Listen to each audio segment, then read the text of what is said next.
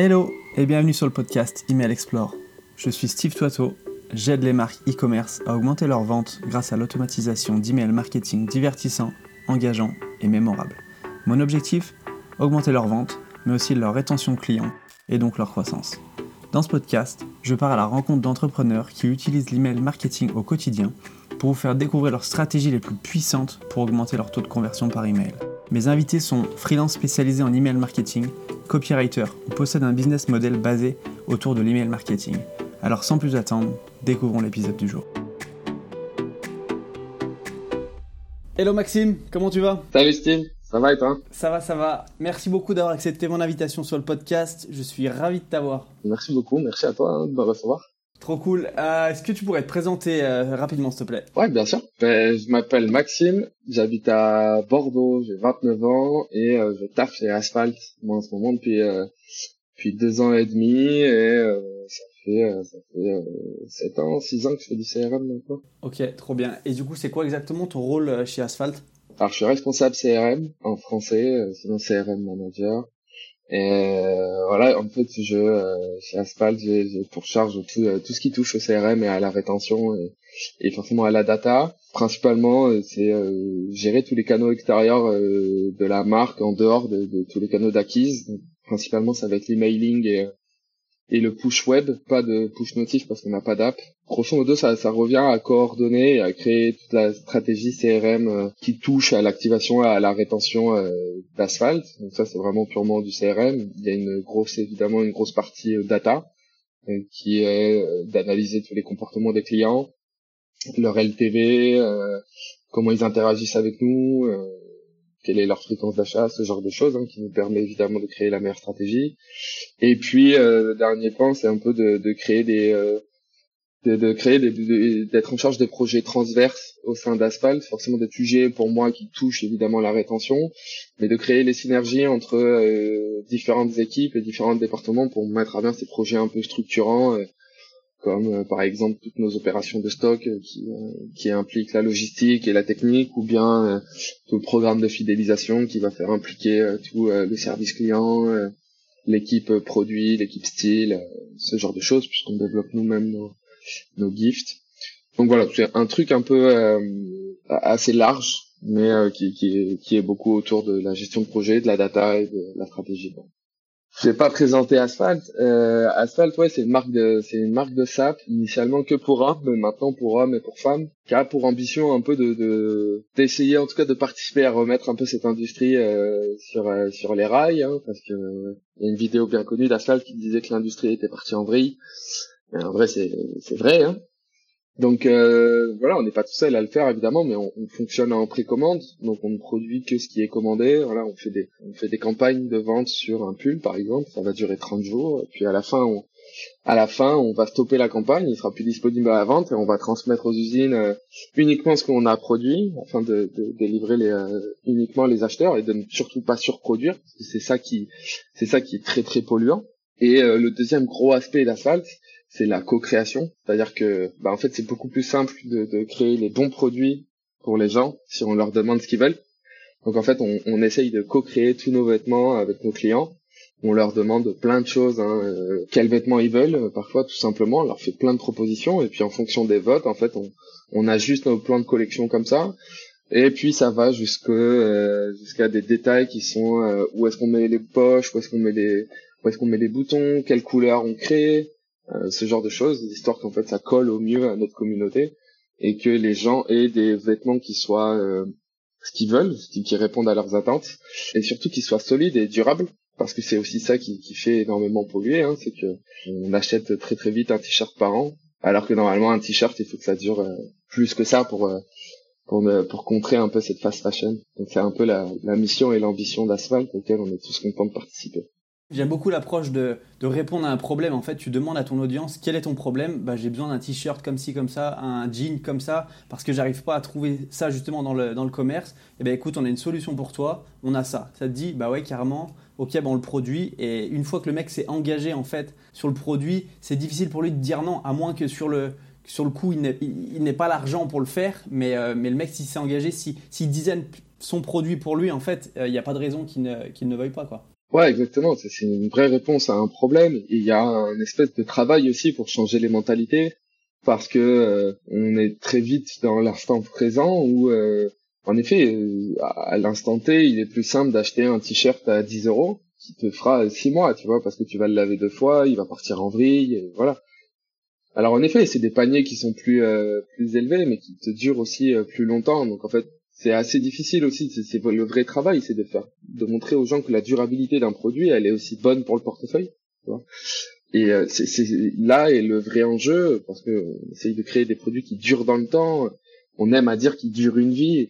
On aime aussi à dire que on essaye de créer des fringues que, euh, toi tu pourras filer à tes enfants parce que euh, parce qu'ils seront encore en, un excellent état et ça va vraiment à l'opposé de ce que fait aujourd'hui la fast fashion voilà, c'est la vraie ambition, c'est de répondre à un problème, de créer ce que les clients veulent et de, de, de créer des vêtements robustes et, durables. Voilà. Toujours, euh, toujours en fonction de ce que le client veut. La, co-création est importante. Vraiment, le client est un peu roi chez Asphalt. Euh, on essaye de tout faire pour lui, quoi. Non, non, c'est super intéressant. Et, et puis il y a une partie aussi un peu écologie finalement, tu vois. Tu surconsommes pas, tu surproduis pas, tu fais que ce qu'il y a. Enfin, tu produis seulement le nombre d'articles qu'il faut et ça évite euh, pas mal de soucis. Donc surtout dans les, avec les temps qui courent, je pense que c'est une bonne, euh, une bonne chose. Ouais, ouais, il y a un vrai truc, euh, un vrai truc d'écologie pour éviter la surconsommation, la surproduction.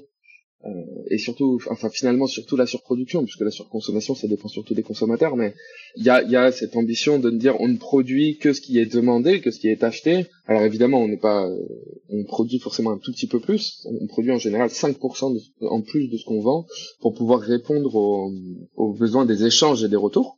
Il faut forcément que tu sois capable de, de pouvoir échanger. Hein. T'imagines euh, si tu achètes un, un pantalon qui finalement te va pas, il faut que tu sois en mesure de l'échanger parce que tu l'attends quand même en moyenne deux mois. Tu vois, la précommande, c'est quand même des délais de livraison qui sont plus longs.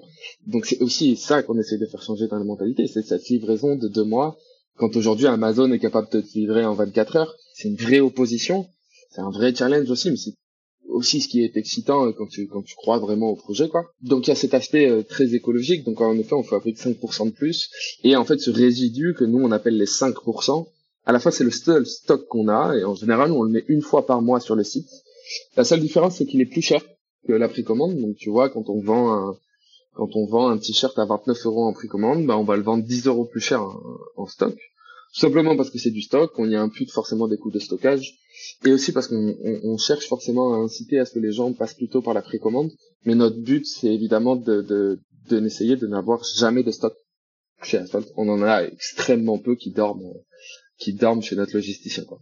Et du coup, tu me parlais d'activation. Est-ce que tu pourrais définir ce que c'est l'activation et, euh, comment du coup l'améliorer? Euh, L'activation chez nous, de façon très très brute, c'est euh, quand euh, le département de l'acquisition euh, collecte un, lead et le fait rentrer en base. cette, cette personne-là, on collecte un peu de data sur elle, en tout cas juste les, les données qui nous permettent de savoir d'où elle vient. Donc, est-ce qu'elle vient de Meta? Est-ce qu'elle vient de Typeform, euh, d'un questionnaire, mais on ne sait pas grand-chose sur cette personne. Et l'activation, c'est le, ça porte vraiment son nom, c'est de, d'activer ce lead et de le faire convertir en un client. Donc finalement, de le convaincre euh, de nos produits, de notre mission, etc. Pour l'augmenter, comme on a assez peu de données sur elle et qu'il y a un point qui est assez important, c'est qu'on ne fait pas de code promo. Donc on n'a pas ce levier, nous, de beaucoup d'e-commerçants, qui est de dire bienvenue sur la marque, pour ton premier achat, on te file euh, moins 10%. Ça, on l'a pas et parce qu'on ne veut pas le faire. Parce que vous voulez pas le faire, quoi. Ouais. Ouais, c'est une vraie histoire de valeur, parce qu'on et on est tous alignés là-dessus, mais on a quand même l'impression que de faire des codes promo à répétition, c'est aussi habituer les gens, c'est habituer les gens à ce que tu n'achètes que quand il y a des codes promo. On a quand même l'impression que ça dévalorise un peu le produit qu'on vend. Donc, on essaie, on ne veut pas en faire, c'est vraiment une question de valeur, hein. c'est on ne veut pas en faire. Voilà. Et je, je suis assez aligné avec cette idée, toute la boîte est assez alignée avec ça. Donc en fait, on doit trouver un autre levier qui est quand même le levier le plus simple à la base. Euh, et pour ça, en fait, le, premier premier objectif qu'on a en termes d'activation, c'est l'onboarding. Et cet onboarding, plutôt que de filer un code promo, du coup, c'est de vraiment appuyer sur notre histoire, nos valeurs, comment on fonctionne, pourquoi on existe, et avec euh, des emails qui sont euh, assez designés, qui sont très travaillés en termes visuels et de contenu euh, rédactionnel. Le but, c'est clairement d'éveiller l'intérêt au tout début de la personne et qui, lui disent wow mais qui puisse se dire wow mais j'ai rarement vu une marque me parlait comme ça, d'être proche, mais d'être en essayant d'être inspirant, de d'éveiller les consciences. Alors c'est un grand mot de dire ça, hein, on n'a pas cette prétention, mais en tout cas on essaye. Donc le premier truc c'est d'avoir un storytelling qui est très très fort et de, de, parler de nous, de comment on fonctionne, d'expliquer aussi le, le modèle pour éveiller l'intérêt. Et la deuxième partie, forcément, c'est de proposer les produits à acheter, parce qu'il faut quand même le convertir. Et là, on, a quand même identifié des produits qui sont plus susceptibles de faire convertir quelqu'un qui ne connaît pas la marque plutôt que quelqu'un qui est là et qui a déjà répété 5, 6 ou 7 achats. Pour ça, on va proposer ce qu'on nous on appelle en interne des produits d'acquisition, qui sont des produits sur lesquels il est facile de rentrer, sur lesquels on a beaucoup de social proof, euh, on a beaucoup d'avis, on a un recul qui est extrêmement fort. Par exemple, ça veut dire qu'on a fait 6, 7, 8 versions de ces produits. Euh, donc on est sûr de nous, on l'a co-créé pendant très longtemps avec nos clients. Donc en fait, et c'est des produits aussi qui sont pas sur des paniers très très hauts. C'est quand même beaucoup plus simple de rentrer sur une marque et de tester une marque que tu ne connais pas sur un panier, un t-shirt à 30 euros que sur un manteau à 300 euros. Donc c'est plutôt ces produits-là qu'on va proposer pour convaincre euh, avant de faire rentrer ces gens dans un cycle de, communication plus classique où on va l'exposer en tout cas à, tous nos lancements qui peuvent être des lancements parfois d'acquisition mais parfois de, produits qui sont un peu plus de niche. Et du coup, du coup le, fait de, commencer ta, ta, ta, séquence email en partageant tes valeurs, ton storytelling et, finalement ton modèle, ça permet vraiment aux gens de s'identifier à la marque et de se dire ah ouais, je me reconnais dans cette marque, j'ai pas envie d'aller acheter chez Chine, j'ai envie d'acheter chez Asphalt parce que ce qu'ils véhiculent dans leurs valeurs, euh, je, le, ressens aussi et euh, je m'identifie à eux quoi. Ouais, c'est exactement le but. C'est de, c'est de, le but, c'est pas de mentir ou de vendre de, de, des paillettes qui sont pas là. C'est de vraiment expliquer ce pourquoi on travaille tous les jours, ce pourquoi on sait quel est notre projet, euh, ce pourquoi on se bat. Parce que Asphalt, c'est que c'est que des gens qui euh, qui croient au projet. Hein. Finalement, on a tous adhéré au projet de William, qui est le fondateur, qui veut qui veut changer cette industrie. Alors, on n'a pas la prétention de dire que on va bouleverser l'industrie, on va renverser Chine et Zara et H&M. Non, pas du tout. On est trop petit pour faire ça. Par contre, on veut juste essayer de, de, de en tout cas contribuer à essayer d'avoir une, une consommation de la fringue qui est plus raisonnable, plus raisonnée, arrêter de surconsommer, acheter des fringues qui sont plus robustes, qui durent, et pour autant, c'est pas au détriment du style. Et pour ça, on a un ton qui est bien à nous, on a un ton qui est facilement identifiable, on a une identité visuelle qui est facilement identifiable. Et sur tout ça on essaye d'être marquant. Donc en fait toute l'image de marque que le marketing crée derrière est vachement importante euh, pour euh, essayer d'avoir de l'impact derrière quand on va chercher à convaincre. Non, non, c'est super important de, de, de, montrer ses valeurs, de, parler de tout ça quand, quand, tu, quand tu onboard finalement un client. Parce que pourquoi il te ferait plus confiance à toi qu'à quelqu'un d'autre?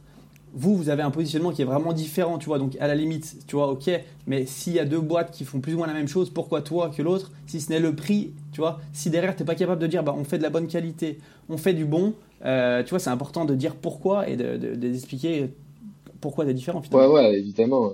Évidemment, il y a ce truc aussi, parce qu'il y a, d'autres boîtes, hein, évidemment, qui, qui, qui, fonctionnent sur le même modèle que nous, avec les mêmes arguments, euh, etc. Et c'est très bien que c'est, euh, c'est très très bien que ces boîtes existent pareil, elle, participe à ce grand projet qui est d'essayer de changer un peu cette industrie. Euh, donc euh, finalement, nous, on est assez content qu'elle soit là.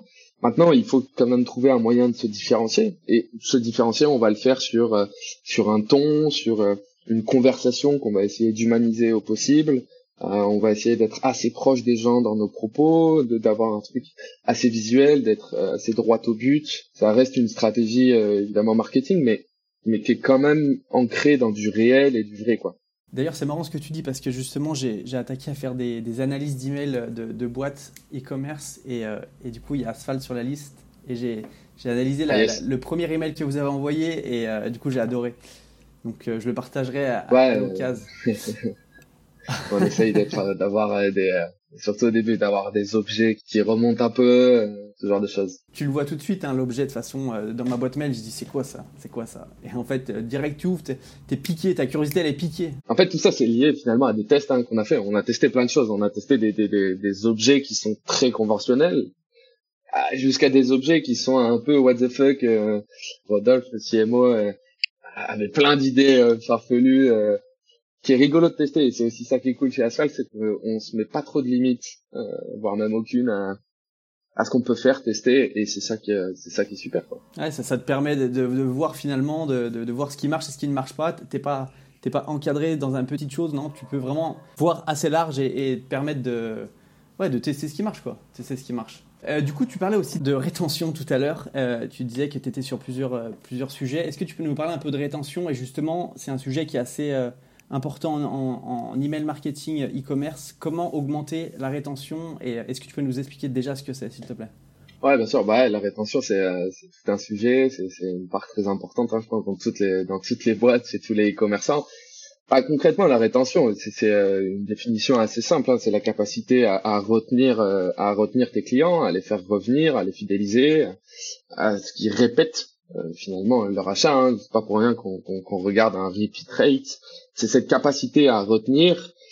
Et derrière ça, il y a quand même une capacité à satisfaire. Donc, euh, quelqu'un qui est satisfait revient. Il faut aussi trouver les leviers pour pour le faire revenir. Donc c'est euh, au-delà de ça de le faire revenir, c'est aussi d'augmenter sa LTV parce que plus il augmente sa LTV, plus c'est quelqu'un qui devient rentable quand tu le mets face au coût d'acquisition qu'il t'a coûté.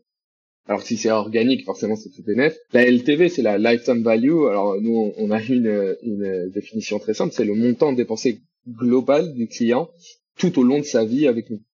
Donc euh, on regarde en un an combien il dépense en moyenne. Donc on regarde ça par cohorte par les cohortes, c'est euh, on va regarder par exemple la cohorte de janvier 2022, c'est tous les nouveaux clients qui sont arrivés en janvier 2022. On va regarder à euh, six mois plus tard quel est leur LTV, à savoir combien ils ont dépensé en six mois, et on va comparer cette LTV par cohorte pour savoir si on a des cohortes qui sont plus ou moins euh, meilleures que les autres. Et en face de ça, en face de chaque cohorte, on va mettre le CAC, en face. Le CAC, c'est le coût d'acquisition, qui varie forcément en fonction des saisonnalités.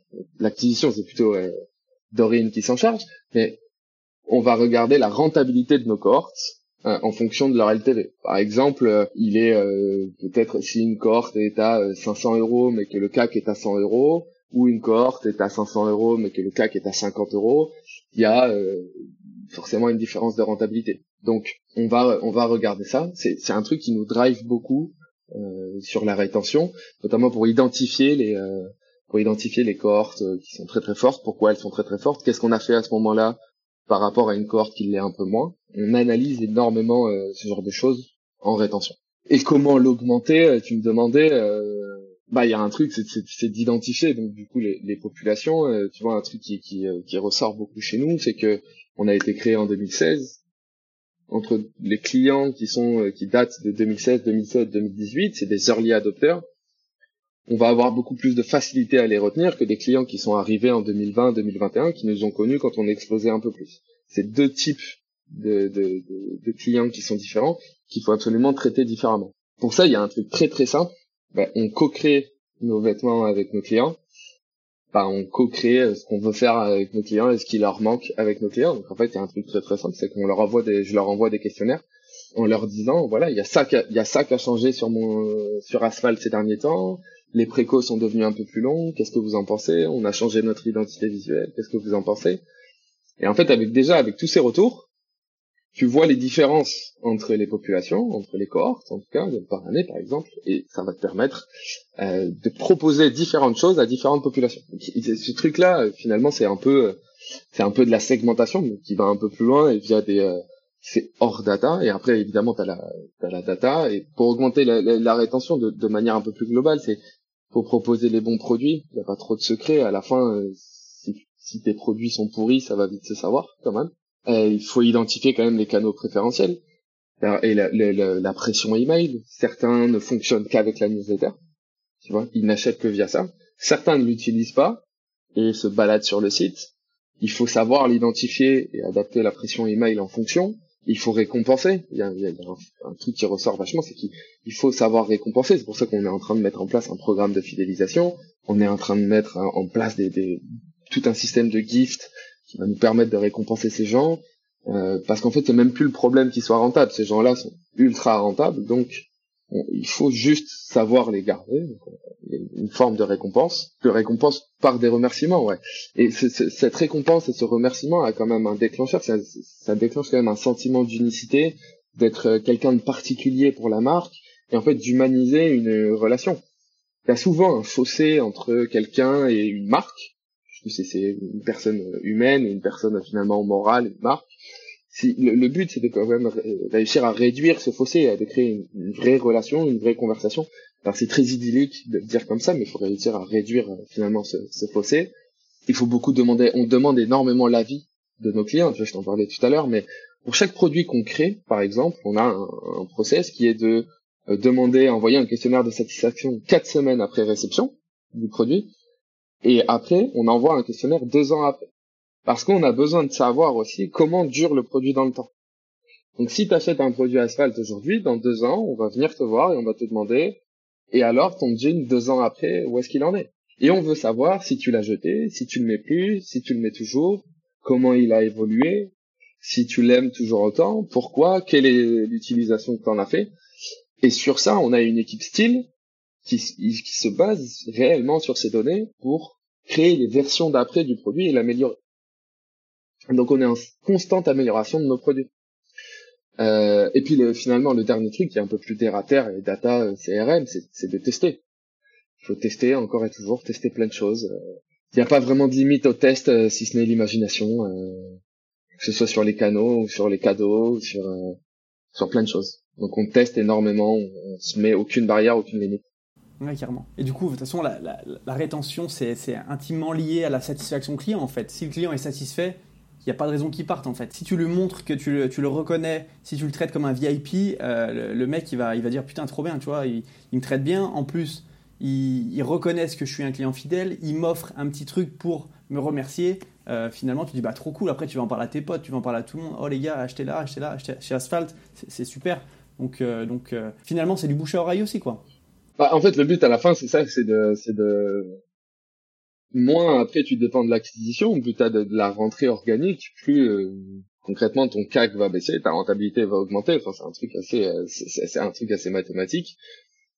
Et le but, en fait, tu te, tu te, rends compte aussi que chaque étape est méga importante pour pas perdre quelqu'un. Tu vois, c'est vraiment à l'activation, faut proposer, proposer le bon produit, il faut que l'expérience soit parfaite dès le premier achat. À la réception du produit, qui est ton premier achat chez la marque, il faut réussir à ce que l'expérience soit euh, incroyable, que ce soit pas un truc que tu vis partout. On essaye de créer cette unicité dès la première expérience. Et derrière, après, c'est de continuer à alimenter cette personne en, avec des choses cohérentes. Et que chaque expérience ne soit pas décevante. Et si jamais ça l'est, parce que ça peut arriver, évidemment, personne n'est parfait, on a, on a aujourd'hui un, service client qui est incroyable, tu vois, et qui, euh, qui, qui, qui, qui met en place des choses euh, pour les clients qui sont parfois déçus, qui est, euh, qui est ouf et qui nous permet vraiment de garder ces clients sur la marque, continuer à essayer de les satisfaire sans cesse. Mais c'est vraiment ce qui motive à la fin, c'est que l'expérience du client, que le client, il est ce qu'il veut, que tout se passe bien, que ce soit waouh et qu'il vive la meilleure expérience. Clairement, le patron, c'est le client. Tu, tu poses la question au client en fait, est-ce que tu es satisfait? Oui, non, pourquoi? Derrière toi, ça donne de la, de la, data, tu peux itérer, tu peux tu peux t'améliorer et en fait tu es en constante amélioration toujours autour du client en fait. Et tu, tu fais pas de prédiction, oh on va essayer ça, on sait pas trop. Non, là tu sais ce que c'est le problème, tu sais comment euh, résoudre la solution du, du client et forcément derrière, il va rester parce qu'il sait qu'il est bien, il est bien traité. Donc, euh, non, c'est super, euh, super intéressant. Et du coup, est-ce que tu peux, est-ce que tu as des séquences email ou des types de campagnes qui permettent de d'augmenter justement cette rétention client et comment tu comment tu t'organises toi chez Asphalt? Ouais bah je peux t'en donner je peux te, te, donner quelques quelques exemples hein. Euh, on a évidemment des des des des, flows d'automation hein, qui partent et qui ont pour but évidemment de d'augmenter cette rétention. La vérité c'est que la rétention elle commence dès l'onboarding. Donc c'est un des trucs qu'on essaye de travailler le plus, c'est le début de ton expérience avec la marque. Donc cet onboarding pour nous il est méga important et on a réalisé des euh, vraiment des dizaines et des dizaines de tests dessus, des, des, des séquences d'emails à 5 emails, à 8 emails, à 11 emails. Là, euh, en ce moment, j'ai avec avec euh, avec Benjamin, on a envie de tester une séquence email de 30 jours euh, juste sur l'onboarding. On se met pas trop de limites, mais cet onboarding là, il faut qu'il soit absolument parfait. Il faut continuer à le tester en permanence pour avoir la meilleure expérience dès le début, parce que ça conditionne réellement ta rétention future cet onboarding, on y met une attention particulière. L'autre chose qui est, assez importante et qu'on est en train de, mettre en place, c'est pour augmenter cette rétention, il faut capter le moment de la livraison. Parce que tu commandes, tu attends deux mois, et pendant ces deux mois, on va essayer de te parler, mais on va essayer aussi de pas trop t'embêter. Et au moment où tu reçois ta commande, là, on va essayer de te dire, alors comment ça s'est passé? Tu as reçu ton produit Qu'est-ce que tu en penses? Tu as acheté un t-shirt T'en es satisfait Et peut-être que d'ailleurs, tu devrais prendre le pull. Et une fois qu'on a capté ce moment, c'est le trigger qu'on va mettre en place, c'est le trigger de capter ce moment-là, on va pouvoir déclencher une nouvelle séquence d'email qui va parler du produit réceptionné, qui va non seulement demander l'avis, mais qui va parler de ce produit, et qui va mettre en avant de nouveaux best-sellers ou de nouveaux produits qui puissent être potentiellement en concordance avec le produit que tu as acheté. Donc il y a un vrai système de personnalisation derrière. Si tu as acheté un jean, on va essayer de te mettre des sneakers dedans pour que ça aille bien avec ton jean. Si, je sais pas, tu as acheté une chemise, on va plutôt te mettre le jean avec. Ce genre de choses. Donc on va essayer de le personnaliser au maximum. Mais ce moment de la, livraison est méga important. L'autre chose qui marche, euh, et pour un truc qui marche très très bien euh, sur, euh, sur la rétention, alors c'est assez étonnant, mais c'est le stock qui fonctionne très très bien sur la rétention. Cette population de rétention, elle est très attachée à ce système de précommande, mais de temps en temps, elle aime avoir ses produits rapidement. C'est c'est assez rigolo, mais ces délais de livraison, forcément, dans la société dans laquelle on vit, où très, tout est très spontané, tout est tout vite, tout direct, parfois ça dénote un peu de devoir attendre, devoir attendre deux mois pour avoir ton produit. C'est un point de friction qu'on essaye de, de, minimiser au maximum. Alors tous les départements se battent, euh, se battent de fou pour pour réduire hein, ces euh, temps d'attente. Évidemment, on sait que c'est long.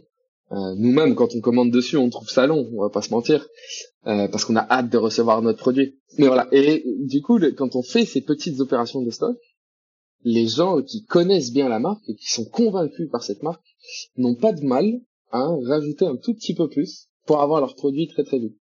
Mais pour autant, ça ne veut pas dire qu'ils abandonnent la précommande. C'est assez rigolo de voir ces comportements. Alors, tout en sachant que quand il y a des tout ce qui sort en stock n'est pas une nouveauté puisqu'elle a été vendue en précommande avant.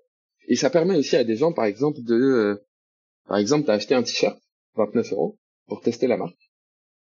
Et ben en fait après on va mettre le t-shirt en stock. Et là tu te dis le t-shirt il est ouf et je vais en prendre deux de plus en stock et je les ai tout de suite. Mais t'as commencé ton expérience en précommande.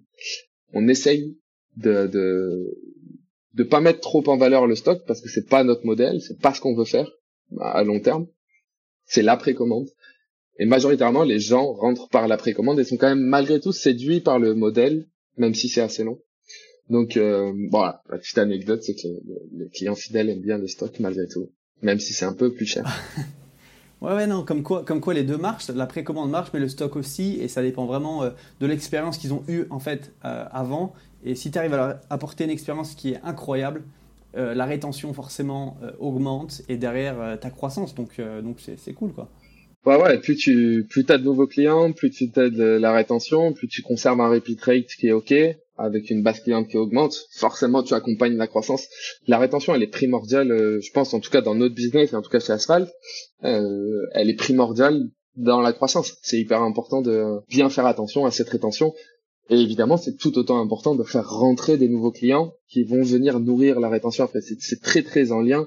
Et aujourd'hui, moi, je travaille énormément avec l'acquisition pour créer un truc très très cohérent euh, là-dessus. Quoi. Ouais, créer un écosystème qui est pas plus d'un côté, plus de l'autre. C'est vraiment euh, autant d'un côté, enfin ça dépend, mais autant d'un côté que de l'autre pour, pour justement s'assurer une, une, balance qui soit euh, cohérente et que, et que derrière ça tourne, ça tourne bien. quoi. Ouais, exactement. Il y, a, vraiment pas, on ne mise pas que sur un département. On ne mise pas tout sur l'acquisition comme on ne mise pas tout sur la rétention. On essaye vraiment de créer un, un, truc qui soit cohérent, de faire rentrer suffisamment de monde en base, d'activer suffisamment, de nourrir cette rétention, et surtout les gens qui sont dans la rétention, de les garder, de garder ces gens auprès de nous. C'est hyper important parce que tu viens nourrir cette rétention, tu augmentes ton volume de clients, euh, ton volume de clients fidèles face à une base cliente qui augmente, tu es toujours à tant de pourcents de rétention, pas forcément tu vas faire de la croissance. C'est assez, euh, enfin c'est mathématique. Donc voilà, c'est un peu l'ambition qu'on a. Euh, Et pour l'instant, on n'y arrive pas trop mal. Ouais, tu m'étonnes. Si vous étiez 12 il y a, il y a quoi en 2017 et que vous êtes 50, c'est que c'est que ça marche. En tout cas, le modèle est, est validé et c'est cool quoi. Alors non, t'es 12 en 2020. C'est-à-dire 12 ou 13 Ah, en pardon. 2020. Tu vois, moi, Ah je suis oui, arrivé en avril 2020. Euh, en avril 2020, et là, on est euh, ouais 50 ou 50, 55. Alors, je saurais plus exactement le chiffre. C'est une belle augmentation, c'est une belle croissance, on va dire. Mais on n'a pas très envie de s'arrêter là. Ouais, non, c'est une belle croissance, c'est une belle croissance. Ok, écoute, euh, Maxime, on arrive sur la fin du podcast. Euh, je vais te poser trois questions. Euh, si tu devais donner un conseil à ton toi d'il y a trois ans, qu'est-ce que tu lui dirais? J'ai trois ans, je pense que je me dirais de, de, de, de tester plus. Il y a vraiment ça, de, de tester plus, de, de foncer, foncer, de ne pas mettre de barrières, de foncer, de pas mettre de barrières, d'apprendre euh, toujours plus, de, de pas être euh, figé sur mes convictions et de, de, de, de tout remettre en cause en permanence. Je pense que c'est comme ça qu'on optimise au final. Ouais, puis c'est comme ça qu'on apprend surtout, quoi. Non, je suis, je suis absolument aligné avec toi. Mm.